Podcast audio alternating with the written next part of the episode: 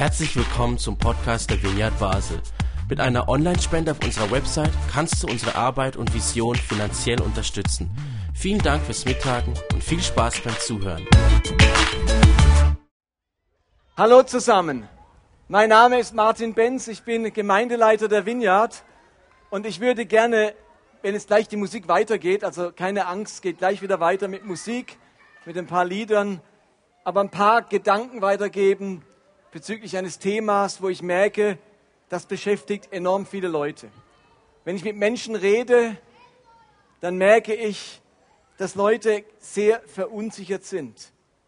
Man kann sagen, die Geschehnisse der ganzen Welt landen in unserem Wohnzimmer oder auf unseren Smartphones mit nur einem Blick. Und ich möchte euch kurz nochmal bewusst machen, in was für einer Zeit wir gerade leben. Wir alle erleben seit Monaten, dass kriegerische Konflikte zunehmen und einen Höchststand seit 25 Jahren erreicht haben. Wir haben momentan über 420 politische Konflikte und 21 echte Kriege auf dieser Welt. Das sind Kriege zwischen verschiedenen Staaten, zwischen Bürgerkriegsparteien, zwischen Drogenkartellen und der Regierung. Und zum ersten Mal seit Jahrzehnten herrscht wieder Krieg auf europäischem Boden durch den Konflikt zwischen Russland und der Ukraine. Dann erleben wir gleichzeitig unglaublichen Terror, der die Welt überzieht und Millionen von Menschen in die Flucht treibt. Der IS überfällt Syrien, den Irak, mordet, schändet, missachtet die Menschenrechte, enthauptet Journalisten und zwingt Andersgläubige, sich zu bekehren, wenn sie nicht sterben wollen. Christliche Kinder werden systematisch enthauptet oder sie müssen bei Enthauptungen zusehen. In Afrika werden junge Mädchen entführt in Zwangsehen, um biologischen Nachwuchs zu sichern. In Paris werden Hunderte von Kinobesuchern, Restaurantbesuchern und Passanten wahllos erschossen im Geiste ihres extremistischen Glaubens. Selbstmordattentäter töten in Brüssels Flughafen. In Paris wird ein Polizist und seine Frau von Terroristen niedergestochen und umgebracht. Mit ungekannter Härte und Brutalität werden Menschen gefoltert und hingerichtet. Auch vor bedeutenden Bauwerken und großen kulturellen Schätzen der Menschheit wird nicht Halt gemacht, sondern mutwillig zerstört und dem Boden gleichgemacht. Und wenn man alle Terrorakte der letzten fünf Jahre zusammenzählt, kommt man auf genau 100. Das ist ein Terrorakt alle 20 Tage. Und das im 21. Jahrhundert. Aber es ist nicht nur der Terror und Kriege, die uns zu schaffen machen und Menschen verunsichern ihnen Angst machen, sondern Gerade jetzt sind wir mitten in der Fußball-Europameisterschaft. Und während ich hier predige, ist in fünf Minuten Anpfiff der deutschen Mannschaft. Ihr wisst also, was für Opfer ich gerade bringe, dass ich hier stehe. Aber diese EM, die hat nicht nur Highlights, sondern wir haben alle miterlebt, wie gerade am Anfang russische und englische Fans aufeinander eingeprügelt haben mit schockierenden Bildern da werden Menschen getreten und wenn sie am Boden liegen, wird nachgetreten. Da gibt es keine Skrupel mehr. Da wird einfach geprügelt. Menschen sind schwer verletzt oder sterben sogar. Wo man früher noch respektierte, wenn jemand zu Boden ging, wird heute weiter eingeprügelt. Vor einigen Wochen erschießt in der Schweiz ein 17-Jähriger seinen 18-jährigen Freund, weil er ihm Geld schuldet. Ein englischer Extremist erschießt eine junge, Politikerin, Mutter von zwei Kindern, weil sie sich, nur weil sie sich gegen den Austritt Englands aus der EU äußert. Und in Orlando werden fast 50 Menschen mit einem Sturmgewehr in einer Disco erschossen, weil der Täter einen Hass auf Schwule hat. Aber nicht nur Menschen werden Opfer von Menschen, sondern auch die Natur wird immer stärker Opfer von Menschen. Täglich sterben Tier- und Pflanzenarten aus. Wie viel lässt sich nur schätzen? Fast 2500 Tierarten sind vom Aussterben bedroht, von der Wandertaube über den Flussdelfin hin zur Riesenschildkröte. Wir alle wissen um die fatalen Auswirkungen der Urwaldrodung aufs Klima und auf die Bodenerosion. Nicht alles, was in der Natur schief geht, geht auf die Kappe des Menschen, aber vieles. Und gleichzeitig als letztes erleben wir Verunsicherung aufgrund der wirtschaftlichen Entwicklung. Das macht Menschen fürchterliche Angst.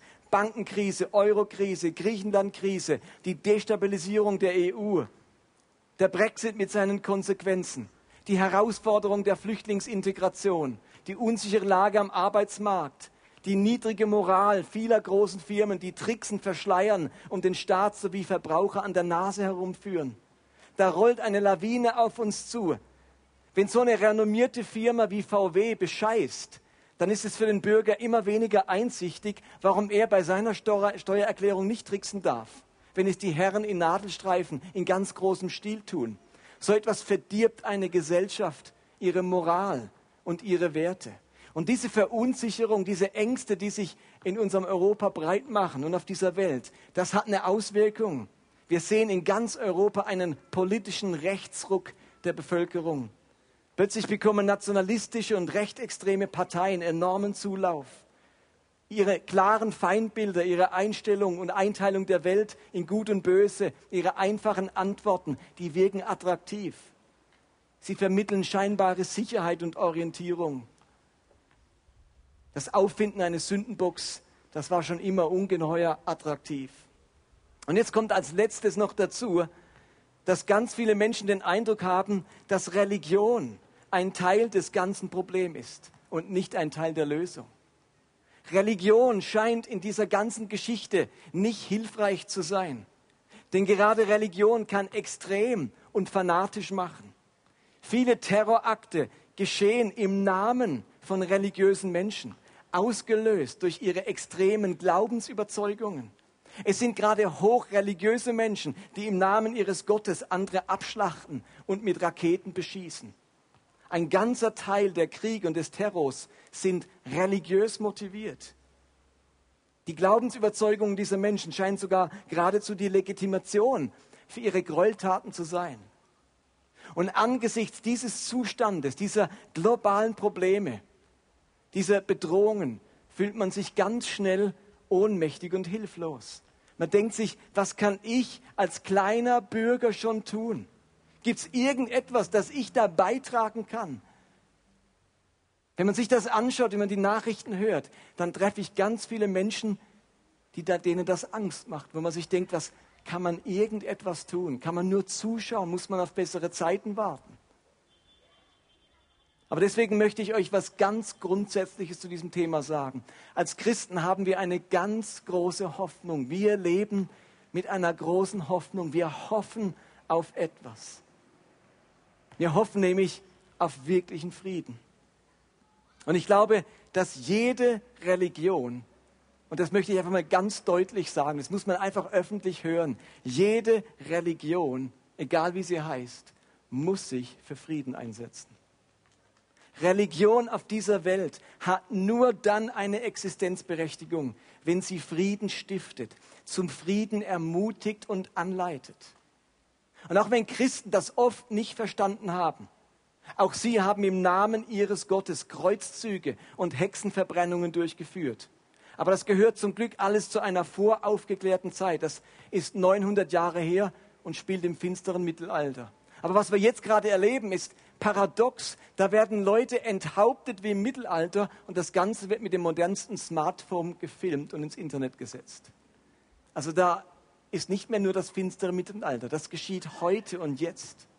Und ihr Lieben, jede Religion, die ihre heiligen Texte so auslegt, dass sie Gewalt, Mord, Totschlag, Folter oder Menschenverachtung erlauben.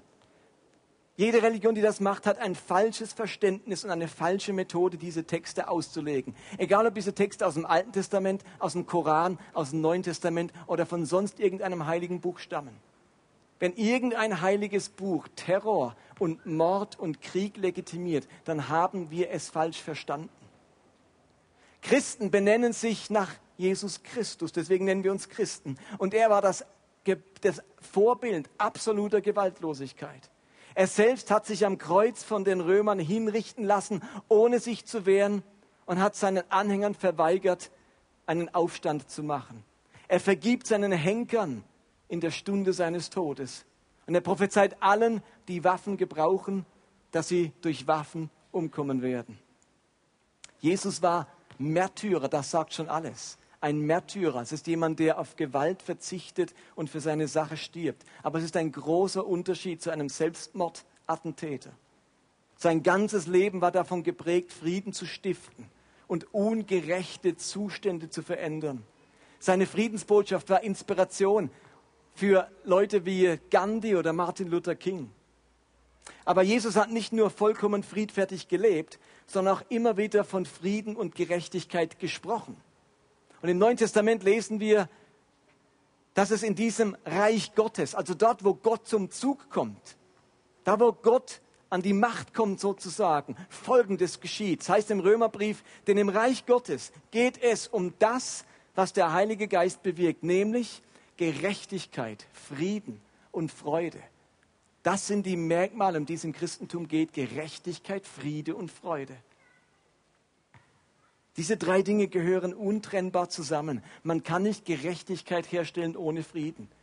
Christen können Frieden nicht mit Waffen herstellen. Gerade jetzt hat der Papst wieder gesagt, wenn ein, man kann nicht Christ sein und gleichzeitig Waffen herstellen. Mutige Worte von unserem katholischen Papst. Diese Religion, das Christentum, darf nicht Leid und Angst und Unterdrückung verursachen, sondern muss Freude auslösen. Und falls Christen Angst und Schrecken verbreiten, egal ob sie das politisch, kirchlich oder privat tun, dann hat das nichts mit Christentum zu tun. In einem seiner berühmten Verse oder Aussagen sagt Jesus in der Bergpredigt, wie glücklich sind die, von denen Frieden ausgeht. Sie werden Kinder Gottes genannt. Wie glücklich sind die, von denen Frieden ausgeht. Sie werden Kinder Gottes genannt. Religionen und ihre Anhänger, das Christentum und die Christen müssen Friedensstifter sein. Menschen, von denen Frieden ausgeht. Steht ihr, von denen Frieden ausgeht? Ihr Lieben, wir sind nicht aus dem Schneider, wenn wir uns für keine Terrororganisation rekrutieren lassen. Das sind wir nicht aus dem Schneider. Von Jesus wird zum Beispiel mal gesagt, er wurde beleidigt und schimpfte nicht zurück. Er litt und drohte nicht mit Vergeltung, sondern überließ seine Sache dem, der gerecht richtet. Jetzt wird Frieden plötzlich ganz persönlich. Natürlich wollen wir politischen Frieden, aber Frieden fängt an mit ganz privatem Frieden, mit persönlichem Frieden. Und wenn Jesus nicht drohte, als er beleidigt wurde, nicht zurückschimpfte, das eine ganz praktische Frage. Schimpf ich zurück, wenn ich beleidigt werde? Schimpfe ich zurück? Geht von mir Frieden aus, wenn mir jemand die Vorfahrt nimmt oder sich jemand in der Schlange vordrängelt? Geht dann Frieden von mir aus? Schüre ich Konflikte oder stifte ich Frieden? In meiner Familie, in meiner Verwandtschaft? Bin ich so empfindlich und verletzbar, dass in mir andauernd der Zorn aufsteigt, dann ist es schwierig, Frieden zu stiften. Begegne ich alten Menschen, Kleinkindern, Fremden oder Menschen mit anderer Religion respektvoll? Das sind alles ganz praktische Elemente von Frieden stiften. Und ich glaube, wer Frieden stiften will, da braucht es ein paar ganz besondere Eigenschaften. Drei will ich ganz schnell nennen. Ich glaube, wer Frieden stiften will, braucht Verständnis bin ich ein verständnisvoller Mensch. Wer Verständnis für den anderen hat, der muss nicht sofort über dessen Reaktionen, sein Verhalten und seine Ansichten sich aufregen. Viele Stammtischgespräche oder Facebook-Kommentare, wo über irgendjemanden geschimpft wird, offenbaren keine besondere Intelligenz, sondern ein besonderes Maß an Verständnislosigkeit. Im Wort Verständnis steckt ja das Wort Verstand. Wer wenig Verständnis hat, offenbart seinen Mangel an Verstand. Verständnis bedeutet ja nicht, dass ich alles gut finden muss oder alles genauso machen würde. Aber ich kann verstehen, warum jemand so handelt, was ihn motiviert und warum er vielleicht auch zu dem geworden ist, was er heute ist. Es braucht nicht nur Verständnis, es braucht aber auch Toleranz. Toleranz kommt vom lateinischen Wort toleraren, heißt dulden. Ihr Lieben, wer intolerant ist, der ist nicht bereit, etwas zu dulden, etwas zu erlauben, etwas zu gestatten. Und leider begegne ich auch sehr vielen intoleranten Menschen und auch Christen. Sie würden am liebsten ganz vieles verbieten, was nicht in ihr Modell von Leben, Staat oder Gesellschaft passt. Sie werden intolerant, Grenzen aus, verurteilen und richten. Aber es ist eben nicht unsere Aufgabe zu richten. Das ist uns von Gott her gar nicht gestattet, anderen Menschen andere Menschen zu richten oder sie zu verurteilen. Es braucht Toleranz, die Fähigkeit, etwas zu dulden, auch zu ertragen.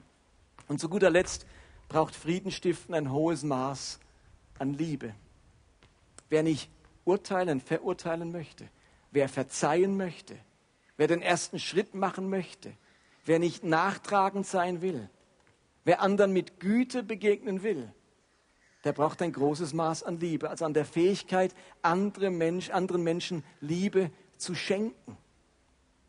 Und leider sind viele Menschen auf der Suche nach Liebe und damit so beschäftigt, dass sie kaum dazu kommen, welche zu schenken. Aber es braucht die Menschen, die durch ihr Verständnis, durch ihre Toleranz und durch ihre Liebesfähigkeit wirklich Frieden herstellen in ihrem persönlichen Umfeld. Und deswegen zum Schluss jetzt nochmal ganz konkret. Ich habe gesagt, im Christentum geht es um Gerechtigkeit, Frieden und Freude. Und das, um das leben zu können, braucht es Verständnis, Toleranz und ein großes Maß an Liebe. Und Frieden stiften in meinem persönlichen Umfeld, das kann ich durch ein paar ganz konkrete Dinge. Wie gehe ich zum Beispiel mit meinem Partner oder mit meinen Kindern um? Stifte ich Frieden oder bringe ich Konflikt? Fördere ich den Frieden an meiner Arbeitsstelle, bei meinen Kollegen? Bin ich verständnisvoll oder erzeuge ich dort andauernd Spannen an meiner, Spannungen an meiner Arbeit? Überlegt mal ihr in eurer Nachbarschaft. Seid ihr dort Friedensstifter oder Unruhestifter? In eurem Haus, auf eurem Stockwerk? Beschimpfe ich Ausländer oder heiße ich die Menschen, die vor Terror auf der Flucht sind, freundlich willkommen? Das heißt Frieden stiften. Fördere ich eine Kultur und eine Atmosphäre des Friedens oder der Verachtung? Ich möchte gern schließen mit dem berühmten Friedensgebet des heiligen Franz von Assisi. Und ich schließe bewusst mit einem Friedensgebet, weil Verständnis, Toleranz, Liebe, Frieden stiften, da merken wir, das ist den Menschen nicht gerade in die Wiege gelegt. Unser Planet strotzt nicht von einem davon, ein Zeugnis davon abzulegen, dass Menschen das in die Wiege gelegt ist. Wir tendieren zum Unfrieden, zur Intoleranz, zur Verständnislosigkeit und zum, zur Lieblosigkeit. Und darum brauchen wir das Gebet, brauchen wir eine Beziehung zu Gott, brauchen wir seine Kraft, seine Liebe, sein Verständnis, damit uns das möglich ist. Dieses Gebet von Franz von Assisi bringt in wenigen Worten zum Ausdruck, um was es in der christlichen Religion geht. Und dass das tiefe Verlangen von allen Christen widerspiegeln sollte. Wir lesen euch das zu dritt vor. Und ihr könnt es gerne innerlich mitbeten. O Herr, mache mich zu einem Werkzeug deines Friedens. Dass ich Liebe übe, Da, wo man mich hasst, dass ich verzeihe, da, wo man mich beleidigt, dass ich verbinde, da, wo Streit ist, dass ich die Wahrheit sage, da, wo Irrtum herrscht, dass ich den Glauben bringe, wo Zweifel ist, dass ich Hoffnung wecke, wo Verzweiflung quält, dass ich dein Licht anzünde, wo die Finsternis regiert, dass ich Freude bringe, wo der Kummer wohnt. O Herr, lass mich trachten, nicht nur, dass ich getröstet werde, sondern dass ich tröste, nicht nur, dass ich verstanden werde, sondern dass ich verstehe, nicht nur, dass ich geliebt werde, sondern dass ich liebe, denn wer gibt, der empfängt, wer sich selbst vergisst, der findet, wer verzeiht dem wird verziehen, und wer stirbt, der erwacht zum ewigen Leben. Amen.